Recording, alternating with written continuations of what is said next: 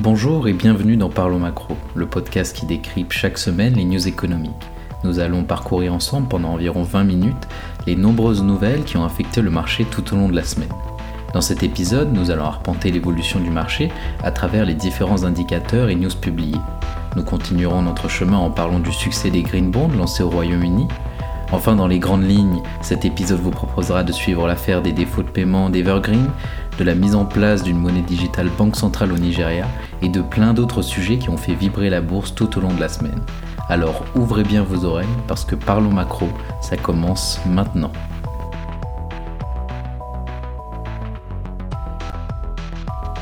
Commençons notre suivi de la semaine avec lundi, où les indices actions européens ont clôturé en baisse en raison de la crainte d'un risque systémique que représente le potentiel défaut du géant de l'immobilier chinois Evergrande. À cela s'ajoutent également les incertitudes liées à la crise sanitaire, ainsi qu'une décision très attendue de la Fed sur la politique monétaire. Mais le principal dossier reste Evergrande, qui menace de déstabiliser l'économie chinoise et son système bancaire qui a contribué aux 300 milliards de dollars d'endettement du groupe, et qui rappelle pour certains la faillite de Lehman Brothers en 2018.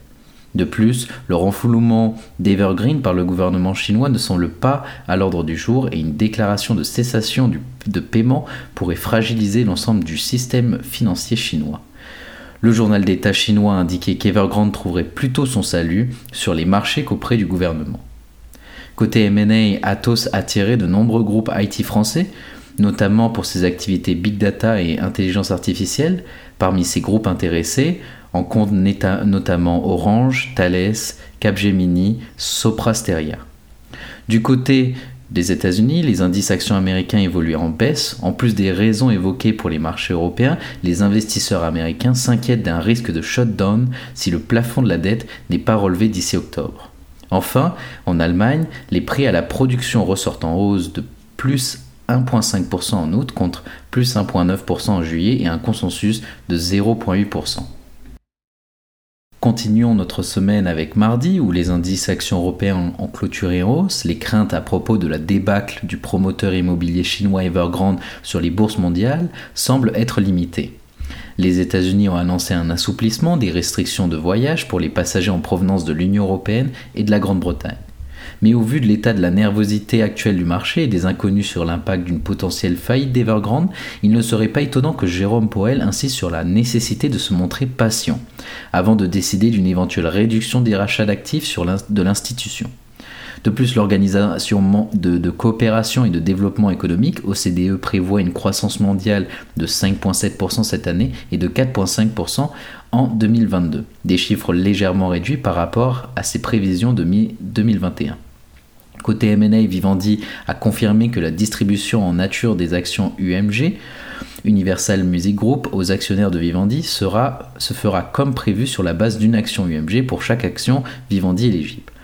Pernod Ricard a annoncé la signature d'un accord portant sur l'acquisition de The Whisky et Alstom et Plastic Omnium annoncent avoir signé un accord portant sur le développement de systèmes de stockage d'hydrogène haut de gamme destinés au secteur ferroviaire. Du côté des États-Unis, les indices actions américains évoluent en hausse. Les investisseurs attendent les conclusions des, discussions sur le tapering et sur le caractère temporaire de l'inflation. Enfin, les mises en chantier de logements ont augmenté de près de 4% sur le mois d'août, un niveau supérieur au consensus, et le nombre de permis de construire a accru de près de 6%, dépassant aussi les estimations. Au milieu de la semaine, mercredi, les indices actions européens ont clôturé en hausse, aidés par l'annonce du paiement d'une obligation par Evergrande, éloignant ainsi les craintes d'un potentiel défaut de paiement imminent du conglomérat chinois, qui pourrait nuire au système financier et par la progression des secteurs des ressources de base et valeurs cycliques. Ébranlé pourtant ces derniers jours par le risque de déstabilisation du système financier chinois, le secteur bancaire a connu sa meilleure performance depuis mars avec une hausse de 3,1%.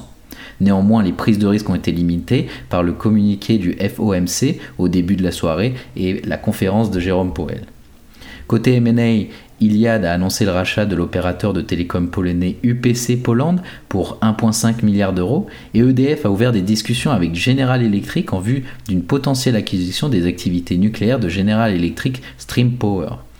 Du côté des États-Unis, Wall Street a évolué en hausse dans le sillage des bourses européennes à la suite de l'annonce d'Evergrande. À la clôture des marchés européens, les cours du pétrole étaient orientés à la hausse, portés par la publication de l'EIA, faisant l'état d'un recul plus prononcé que prévu des stocks de brut la semaine dernière. Ainsi, le Brent et le WTI étaient en hausse de près de 2%. Du côté des métaux, qui étaient aussi en hausse, l'argent a augmenté de près de 1,9%, le cuivre a dépassé les 2% et le palladium a évolué à plus de 5%. Du côté du Japon, la Banque centrale du Japon a décidé de maintenir son taux directeur à moins 0,10% et dans la zone euro, la confiance des consommateurs s'est moins dégradée qu'escompté avec une annonce à moins 4% contre une prévision qui était près à près de moins 6% en août. La journée de jeudi fut nombreuse en news où les indices actions européens ont clôturé en hausse. Les investisseurs ont privilégié la prise de risque après les décisions très attendues de plusieurs euh, principales banques centrales de la planète, en laissant de côté les indicateurs économiques mitigés et les incertitudes du dossier Evergrande. Tous les secteurs de la côte européenne ont fini en hausse.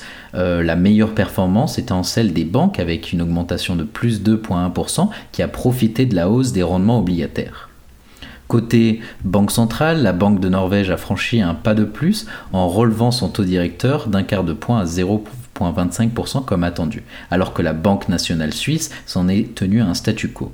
La Banque d'Angleterre a laissé sa politique monétaire inchangée et a maintenu son taux directeur à 0,1%, son niveau le plus bas historique. La Banque d'Angleterre a déclaré que l'inflation pourrait dépasser 4% d'ici la fin de l'année et deux de ses dirigeants se sont prononcés pour un arrêt anticipé de son programme d'achat d'obligations en raison des pressions à la hausse des prix. Le programme de rachat d'obligations sur les marchés demeure quant à lui fixé à 875 milliards de livres sterling. La Banque euh, d'Angleterre précise avoir réduit d'environ 1% sa prévision du PIB au troisième trimestre pour prendre en compte les contraintes qui pèsent actuellement sur les chaînes d'approvisionnement. Selon le Financial Times, la Chine a appelé les autorités locales à se préparer pour une éventuelle faillite du géant chinois Evergrande. Evergrande lourdement endetté doit payer ce jeudi des intérêts d'un montant de 83,5 millions de dollars sur un emprunt obligataire libellé en dollars.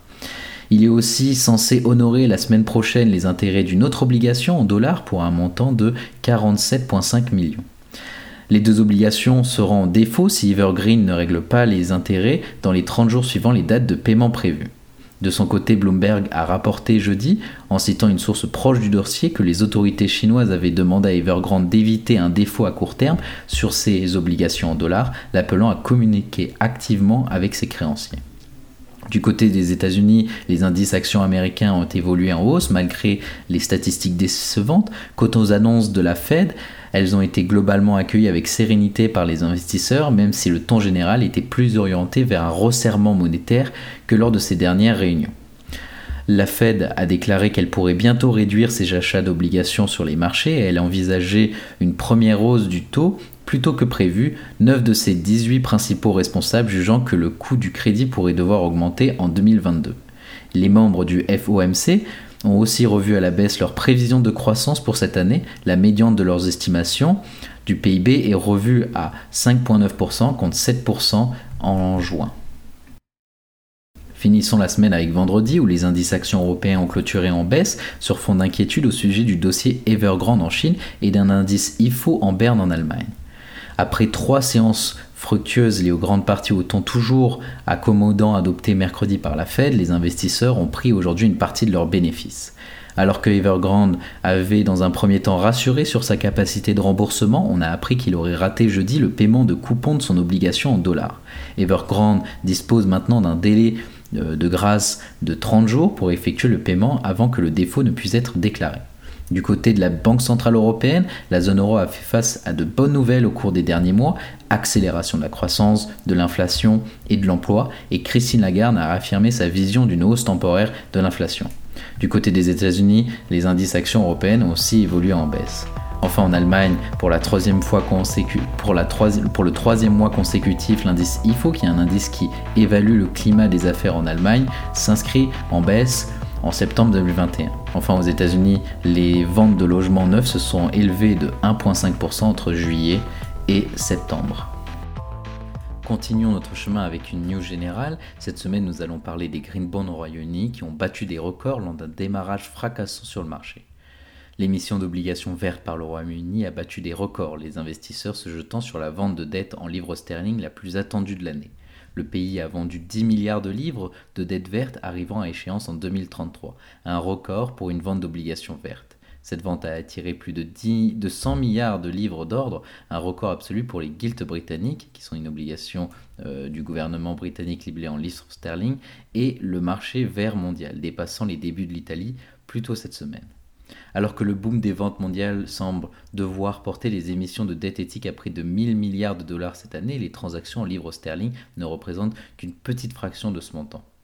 L'effort de financement de la, de la Grande-Bretagne avec une autre obligation attendue cette année fait encore de ce pays un retardataire. La plupart des pays européens, euh, dont la France, l'Allemagne et l'Irlande, ayant déjà vendu ce type de dette.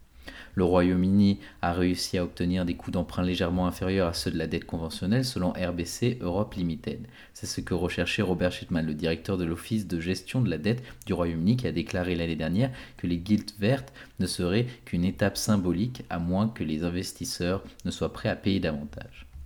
Le prix de l'opération de mardi a été fixé à 7,5 points de base au-dessus du gilt de juin 2032 pour un grénium de 2,5 de base, le plus important à ce jour pour un émetteur souverain de haute qualité selon HSBC. Alors que les emprunteurs de la dette verte réduisent généralement certains coûts, la demande des investisseurs a dépassé même les attentes élevées que nous avions, a déclaré un, responsable de chez HSBC.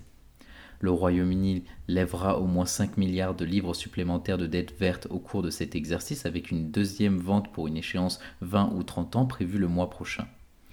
Les recettes seront gérées par un cadre unique de dette durable qui euh, définit la manière dont les fonds peuvent être utilisés, comme les dépenses dans les bus à émissions zéro et l'énergie éolienne en mer. Les projets doivent également faire l'objet de rapports sur les avantages sociaux tels que les emplois, un élément qui n'est normalement pas inclus dans les obligations vertes. Les efforts visant à renforcer le S de l'investissement ESG qui ont pris de l'ampleur depuis la pandémie. Si cet élément social séduit les fonds éthiques dans l'ensemble, les plans ont suscité des avis mitigés de la part des spécialistes. Euh, Brian Jones, le gestionnaire du plus grand fonds d'obligations éthiques de Grande-Bretagne, a fait l'éloge du rapport social, mais Triodos Investment Management a déclaré que les dépenses ne répondaient pas à ces normes en raison de l'utilisation des recettes pour la technologie de capture de carbone et l'hydrogène dit bleu. Cela n'a pas empêché la clameur des commandes. Les stratèges de Bank of America ont déclaré que la demande aura été particulièrement forte de la part du secteur des pensions où les considérations ESG deviennent de plus en plus importantes. C'est donc un succès pour les teneurs de livres de l'opération qui comprennent certains des plus grands souscriveurs de ce marché en plein essor tels que JP Morgan, Banque euh, Paribas, Citigroup, Deutsche Bank ainsi que Barclays. Cette semaine, l'action de la semaine, c'est Volvo. J'ai choisi cette action non pas pour ses performances en bourse, mais pour montrer le changement stratégique de ce géant de l'industrie automobile. En effet, Volvo l'a annoncé, le cuir n'existe plus chez Volvo Car. Le constructeur automobile a annoncé que dans le cadre de ses efforts pour être plus respectueux de l'environnement, il prévoit de ne plus avoir de cuir dans ses voitures d'ici 2030. À la place, les clients se verront proposer des alternatives telles que des matériaux durables de haute qualité issus de ressources biologiques et recyclées. Volvocar a ajouté qu'elle prévoit que 25% de tous les matériaux utilisés dans ces voitures sont constitués de ces produits. L'entreprise suédoise détenue par un groupe, de, groupe chinois a expliqué qu'elle souhaitait devenir une entreprise entièrement circulaire d'ici 2040. De plus, en mars, Volvocar avait déclaré qu'elle ne proposerait que des véhicules électriques d'ici la fin de la décennie. Le directeur de la technologie a alors expliqué qu'il n'y a pas d'avenir à long terme pour les véhicules à moteur à combustion interne et Volvo a fait remarquer que les consommateurs recherchent des entreprises qui mettent l'accent sur la durabilité. Des recherches ont montré que deux tiers des acheteurs de produits de luxe considèrent que les politiques environnementales d'une marque est euh, peut être considérée comme un facteur critique dans leurs décisions. Finissons notre émission avec le développement macro nous allons parler du Nigeria qui est à la pointe dans la monnaie digitale banque centrale. En effet, le Nigeria joue les précurseurs avec l'introduction d'une monnaie numérique de banque centrale à partir du 1er octobre. C'est dans une semaine. D'autres pays africains ont des projets similaires pour répondre à cette nouvelle demande du public. Parmi ces pays, le Ghana, qui entre dans une phase de test dans les prochaines semaines. L'Afrique du Sud et le Maroc sont encore au stade préparatoire, tout comme la BCAO, la Banque centrale des États d'Afrique de l'Ouest. Elle aussi cherche à développer une monnaie virtuelle que l'on pourra stocker sur son attel via une application. Cette monnaie servira surtout à régler ses achats. Avantage sur les crypto-monnaies qui font fureur en Afrique, elle est aussi sûre que le cash que l'on range dans son portefeuille puisqu'elle émane d'une banque centrale. C'est un atout suffisant pour détrôner les monnaies digitales privées Alors la compétition promet d'être rude. Le Bitcoin et ses dérivés sont plébiscités par les Africains depuis le mois d'août. L'Afrique subsaharienne est la région du monde où les échanges en crypto-monnaie sont de plus en plus importantes. Face au risque de fraude, le Nigeria interdit à ses banques de réaliser des transactions en Bitcoin. En vain, les utilisateurs passent par d'autres canaux pour utiliser ce moyen de paiement. Les flux de Bitcoin entre la Chine et le Nigeria, par exemple, sont particulièrement intenses et le NIRA devra montrer qu'il est plus agile que le Bitcoin. Le INERA servira donc principalement à payer ses achats et pour cette fonction il peut être assez performant, puisque les commerçants nigériens seront obligés d'accepter les paiements numériques, a prévenu le directeur de la Banque centrale. En revanche, sa fonction de réserve de valeur est plus doteuse. Le NERA est une monnaie assez faible et peut être sujet à de fortes baisses. Leurs équivalents digitaux aura forcément, auront forcément la même valeur, ce qui veut dire que leur fonction de conservation de la valeur ne sera pas très satisfaisante, mais euh, même si le Bitcoin est volatile, il garde pour le moment l'avantage là-dessus. Il apparaît compétitif pour les transferts d'argent vers l'étranger, un aspect du règlement très important en Afrique, puisqu'envoyer de l'argent vers un pays voisin est une sinécure et vers un pays occidental quasiment impossible. Avec les monnaies cryptées, les transferts sont aussi bien moins chers. Oui, la commission est de l'ordre de 3 à 5%, alors que les établissements spécialisés dans le transfert d'argent prennent jusqu'à 9% du volume des opérations. C'est donc en développant cet usage que le INERA pourra gagner la confiance du public. Le Nigeria cherche aussi à favoriser l'inclusion financière. Seulement 6 habitants sur 10 ont un compte en banque. Il y a donc aussi du progrès à réaliser en Afrique subsaharienne où le taux de bancarisation est très faible, de l'ordre de seulement 10%. La monnaie unique de banque centrale peut être un bon outil d'une vision financière, accessible aux plus pauvres, à tous ceux qui ne se risquent pas à convertir leur maigre économie en bitcoin par crainte de tout perdre. Les expériences réalisées dans d'autres pays sont-elles concluantes Oui, au Cambodge, où une monnaie similaire, le Bangkok, a été créée il y a un an, c'est un succès qui a fluidifié les échanges entre les villes et les campagnes. Pour le moment, aucun grand pays occidental n'a laissé sa, ne s'est lancé dans sa monnaie digitale de banque centrale au niveau national. Le plus avancé c'est la Chine qui, prend son temps avant de, de, généraliser son Yang digital. C'est pourquoi l'expérience du Nigeria, le pays le plus peuplé d'Afrique, sera suivie de très très près par tout le monde. Voilà, l'émission Parlons Macro est terminée. J'espère que vous avez apprécié l'écouter. Je vous invite à vous abonner à la Voix de Genève pour me suivre sur Instagram ainsi que LinkedIn. Et je vous donne rendez-vous la semaine prochaine je vous souhaite d'ores et déjà de passer une bonne semaine.